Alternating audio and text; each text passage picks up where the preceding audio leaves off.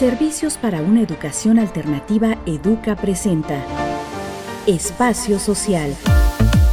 Un lugar donde la reflexión y la participación ciudadana definen un rumbo nuevo para nuestra sociedad. Agradecemos el apoyo solidario en la transmisión de este programa a esta emisora y las frecuencias hermanas. Queda aprobado en lo general y en lo particular el decreto por el que se reforman, adicionan y derogan diversas disposiciones de la ley minera, de la ley de aguas nacionales, de la ley general de equilibrio ecológico y protección al ambiente y de la ley general para la prevención y gestión integral de residuos en materia de concesiones para minería y agua. Se remite al Ejecutivo Federal para los efectos constitucionales.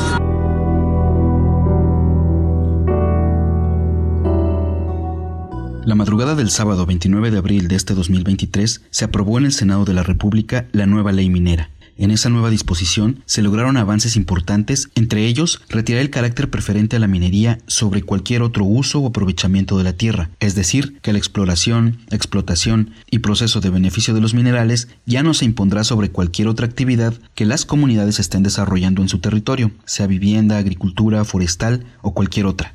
Otro logro es que se condiciona la concesión minera a la disponibilidad hídrica. Se prohíbe minería en áreas naturales protegidas. Se obliga a los titulares de las concesiones a presentar un programa de restauración, cierre y post cierre de minas.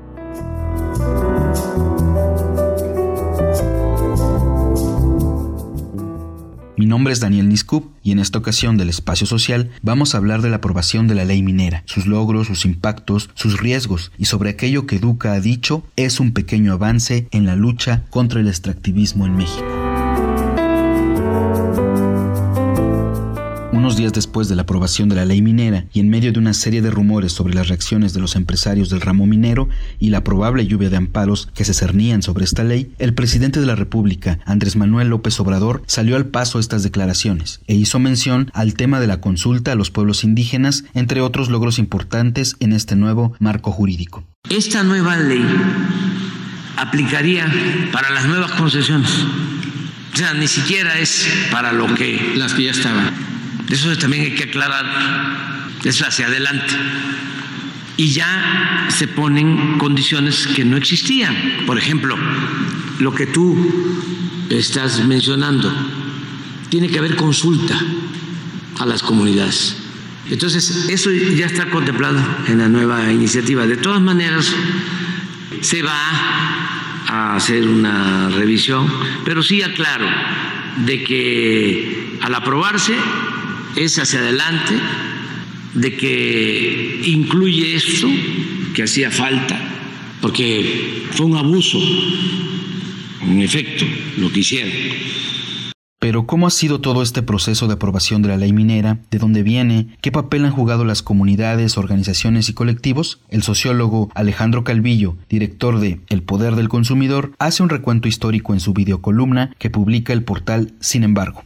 La ley vigente, establecida en el sexenio de Salinas, se diseñó por las grandes corporaciones mineras para pasar por encima de todo, por encima de los derechos de las comunidades, por encima del derecho al medio ambiente, entregándoles a estas corporaciones el territorio, el agua y permitiéndoles dejar devastación y contaminación tras la explotación de los recursos mineros.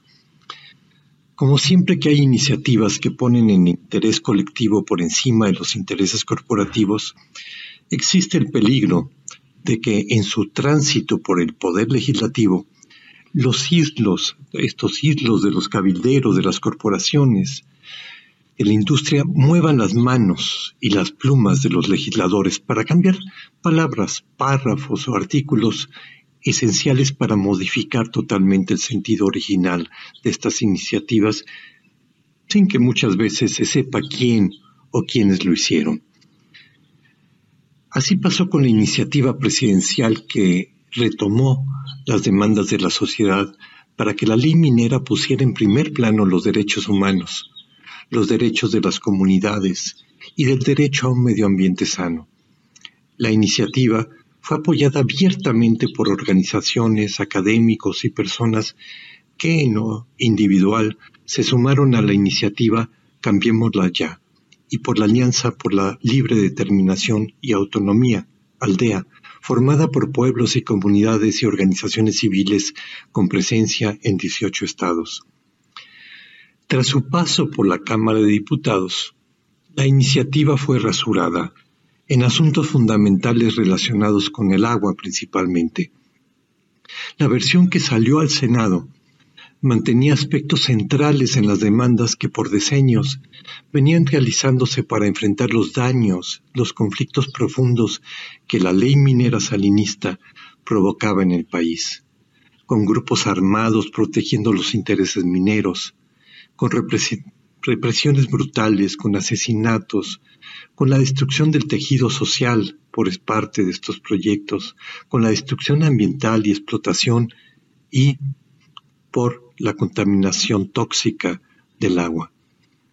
El movimiento se enfrentó a la disyuntiva cuando ya salió esta iniciativa rasurada de diputados al Senado, de apoyar la iniciativa de ley o detenerla. Entendiendo que lo que pasaba al Senado retiraba el carácter preferente a la actividad minera, que establecía el interés de las minerías por encima de los intereses de las propias comunidades que habitan y son dueñas de los territorios. Eso ya quedaba abolido. El derecho a la consulta previa se establecía en esta iniciativa, libre e informada para obtener el consentimiento de las comunidades antes de que se den las concesiones. La prohibición de las minerías en áreas naturales protegidas y en zonas sin disponibilidad de agua. La prohibición de la actividad minera en zonas en que existe el riesgo de acceso al agua o algún riesgo para la población, la obligatoriedad de un programa de restauración tras el cierre de las operaciones, es decir, que la minería no dejara todo destruido y contaminado, sino que se establece la obligación de reparar y restaurar. Sin embargo, lo que fue retirado de la iniciativa presidencial en la Cámara de Diputados fueron las reformas y adiciones a la Ley de Aguas Nacionales, con las que se posibilitaba frenar el despojo, la sobreexplotación y contaminación de enormes volúmenes de agua y limitar así los graves impactos para los pueblos vecinos a las minas. Se debilitan algunos controles regulatorios ambientales, se aumentan los años de duración de una concesión, que ahora quedan en 30 años prorrogables por 25 años adicionales y que llegó ahora hasta 80 años en vez de los 100 años que se tenía antes. Se plantea la realización de estudios de impacto socioambiental y social, pero no de manera previa al otorgamiento de concesiones ni llevados a cabo por entidades independientes y técnicamente capaces, supervisadas únicamente por el Estado. La disyuntiva fue enorme para las organizaciones que por más de 30 años venían sufriendo y luchando contra la ley minera salinista. Aceptar lo ganado o parar la iniciativa en el Senado con el riesgo de que las condiciones políticas cambiaran en la siguiente periodo de, sesiones de la Cámara nos quedáramos con la ley vigente, con la ley salinista. Los tiempos políticos que se avecinan son impredecibles y la penetración del cabildeo crecía incluso dentro de legisladores de Morena. La decisión fue apoyar esta iniciativa por parte de las organizaciones y mantener la lucha para avanzar en las materias que quedan pendientes.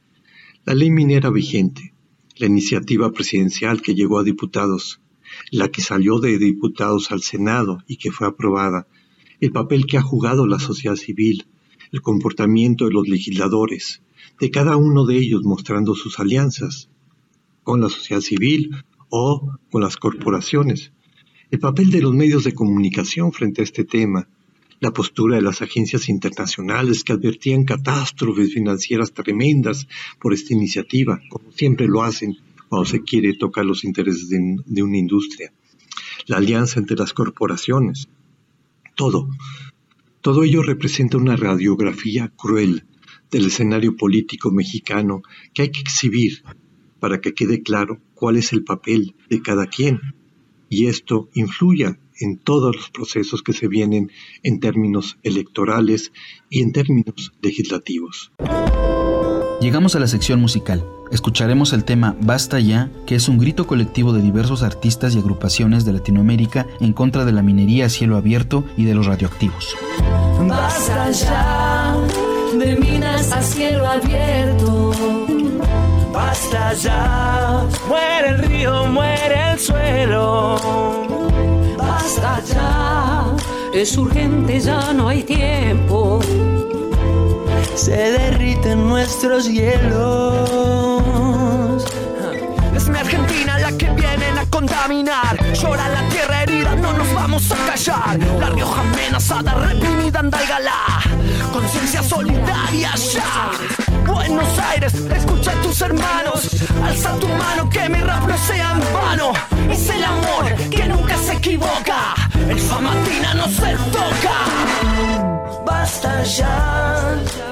El agua y la vida no se negocia. Basta ya. Muere el árbol y su sombra.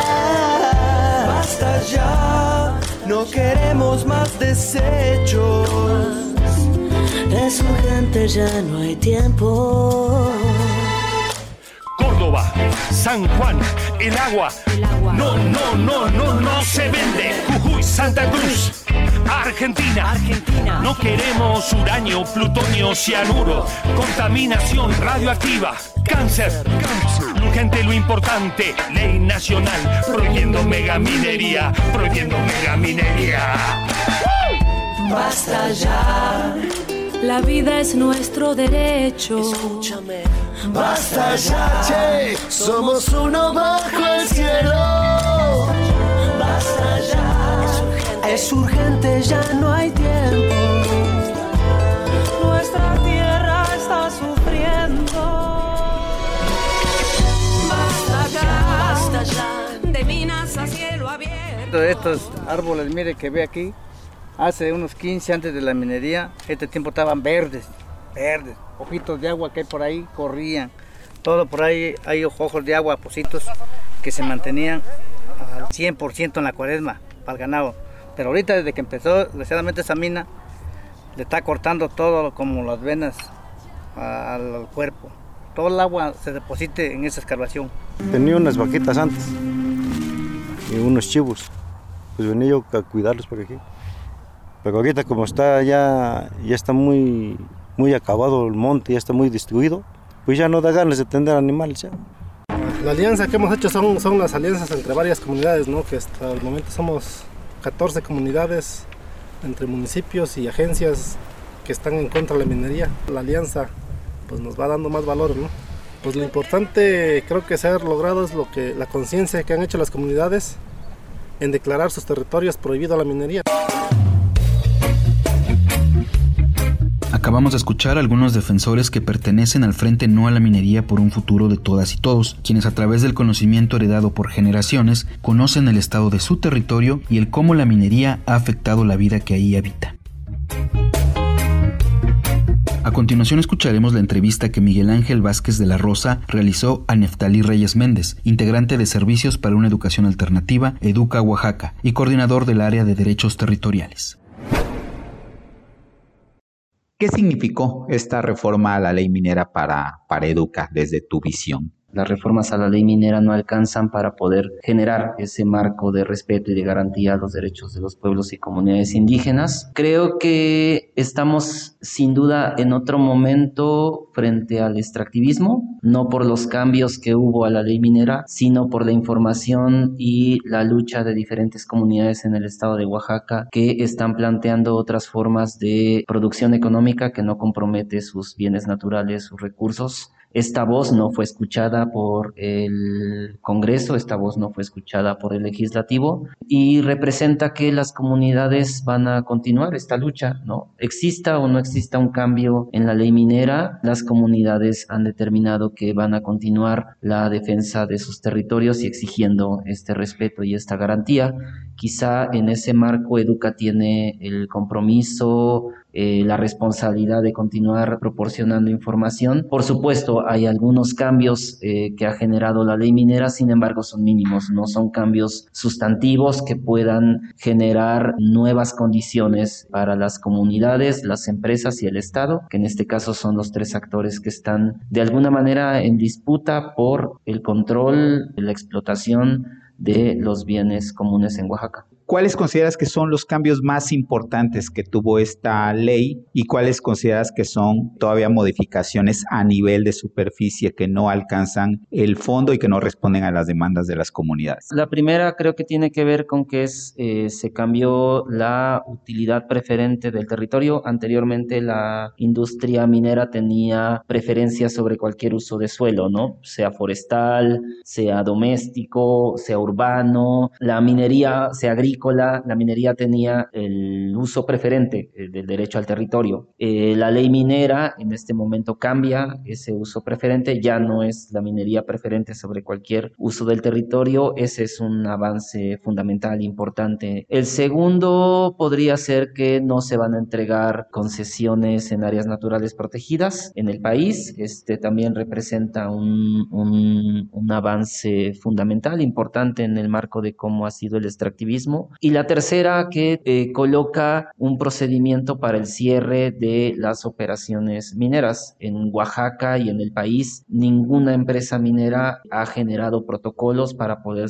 eh, hacer el cierre de la mina y por esas situaciones que tenemos casos tan lamentables en Oaxaca con minería del pasado, con minería artesanal, como en Capulalpan de Méndez, Los Ocotes, que son sitios catalogados por la Semarnat como pasivos ambientales, es decir, que no puede haber una recuperación eh, de ese territorio justamente porque no hubo un, proceso de cierre de, los proyectos mineros. La nueva ley minera incorpora un procedimiento para el cierre de las operaciones y quizá uno más que tiene que ver con algunos causales de la, para la cancelación de las concesiones mineras que en la ley anterior no existían. Ahora se colocan algunas causales para poder cancelar permisos otorgados por el gobierno federal a empresas mineras. ¿Cuál es ese panorama minero en Oaxaca en este justo momento que se acaba de aprobar la reforma a la ley minera. El, 5% del territorio está concesionado, la mayor región afectada es la región de los valles centrales, sigue la región de la Sierra Sur, Sierra Norte y el Istmo de Tehuantepec. Son concesiones que fueron entregadas principalmente a empresas canadienses y en esas, ese 5% de concesiones se traduce en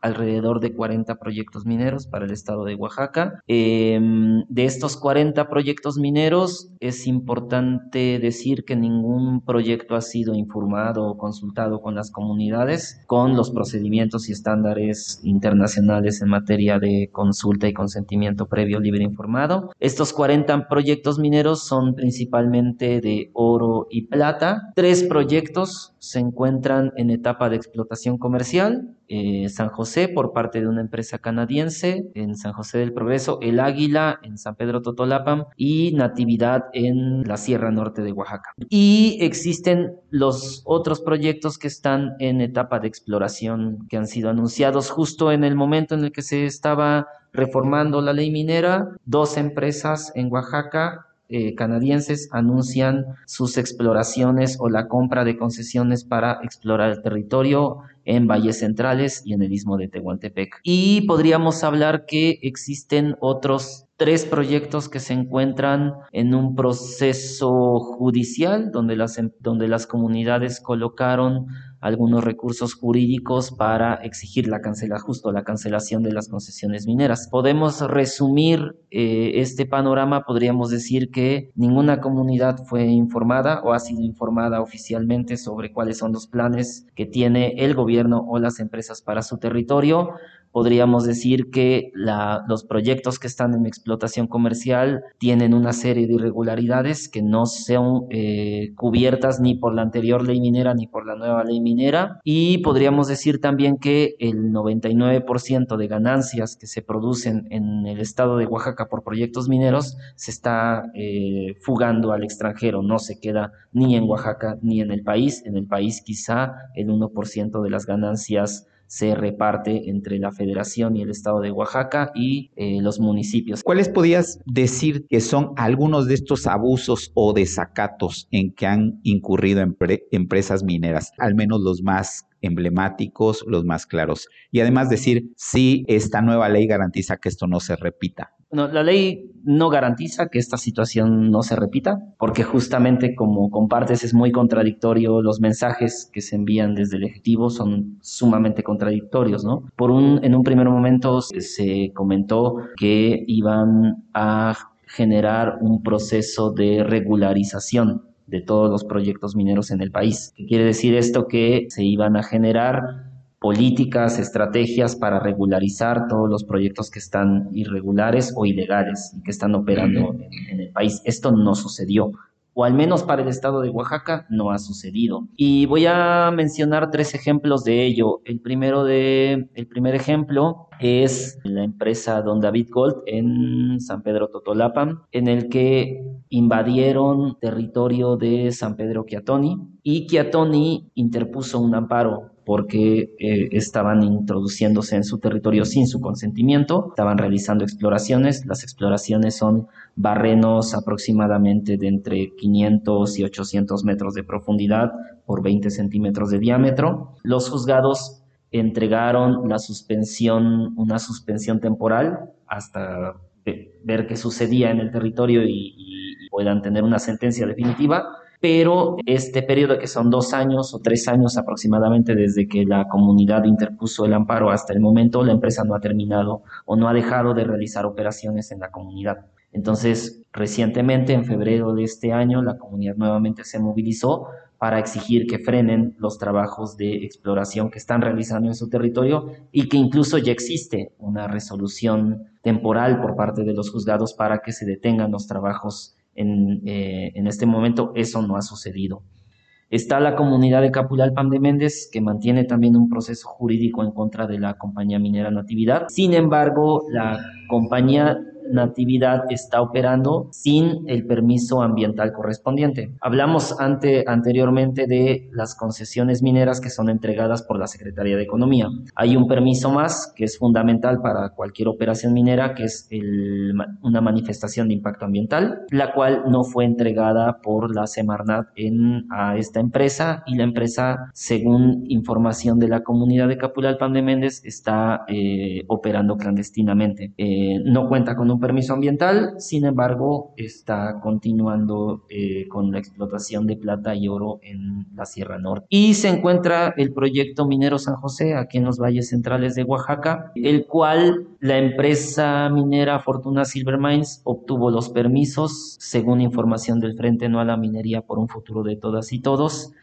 eh, obtuvo los permisos de manera irregular a través de corrupción en un proceso muy opaco y muy oscuro la Semarnat entregó primeramente 12 años de explotación a la empresa minera y después corrigió que no eran 12 sino 2 hasta el momento no existe ninguna certeza de cuál es la temporalidad de este permiso y la empresa sigue operando de igual manera. Entonces, son tres casos, que eh, en dos de ellos hay procesos judiciales en contra de las empresas, las empresas siguen operando y en el caso de San José, la empresa que obtuvo permisos en un procedimiento muy poco transparente. Eso respecto a la regularización de proyectos mineros que en un primer momento dijo el presidente y que no ha sucedido hasta este momento. Segundo, tiene que ver con la entrega de concesiones mineras. El presidente dijo que no se van a entregar nuevas concesiones o que no se entregarían nuevas concesiones en el territorio nacional y por ende tampoco en Oaxaca, pero todas las concesiones que tenían que entregarse